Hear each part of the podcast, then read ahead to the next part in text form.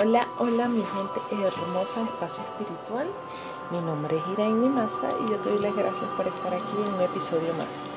Feliz viernes, feliz inicio de fin de semana para todos. En este episodio quiero eh, darte eh, una explicación aquí pequeñita de por qué debemos agradecer tres veces. Cuando decimos gracias, ¿por qué lo tenemos que decir tres veces? Ok. La explicación es porque la gratitud es la mayor expresión del amor y la gran multiplicadora de la vida.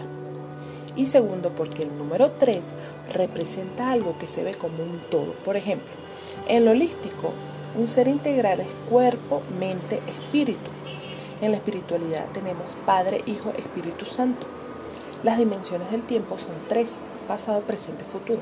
Los estados del agua son tres, sólido, líquido y gaseoso. Y el universo tiene tres planos de manifestación, físico, mental y etérico.